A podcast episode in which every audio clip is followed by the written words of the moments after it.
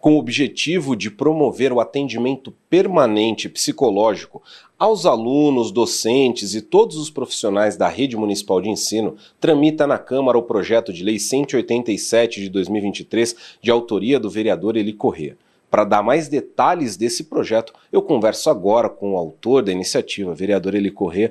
Vereador, muito obrigado por conversar conosco. Esse é um tema muito importante, saúde mental na escola. Queria que o senhor explicasse um pouquinho mais sobre essa proposta. Bem, antes de mais nada, uma saudação especial a todos que nos acompanham pela Rede Câmara e aquele famoso Oi, gente, né?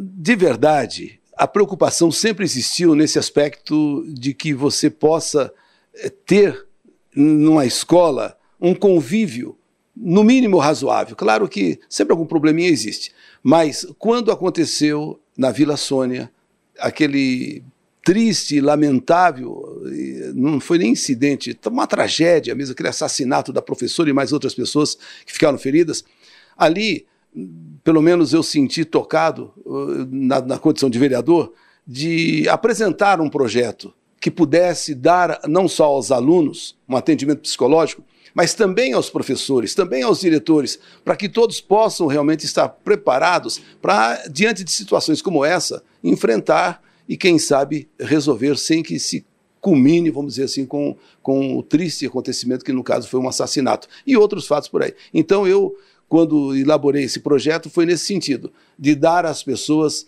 é, condições de enfrentar situações como essa dentro de um certo controle, porque é natural que as pessoas vezes se descontrolem e uma coisa que poderia ter um desfecho razoável acaba, acaba tendo até pior. Então, que as pessoas estejam sendo assistidas psicologicamente para que enfrentem essas situações tão dramáticas com controle e quem, e quem sabe possa até dentro daquilo que a gente possa estar preparado, evitar que o pior aconteça.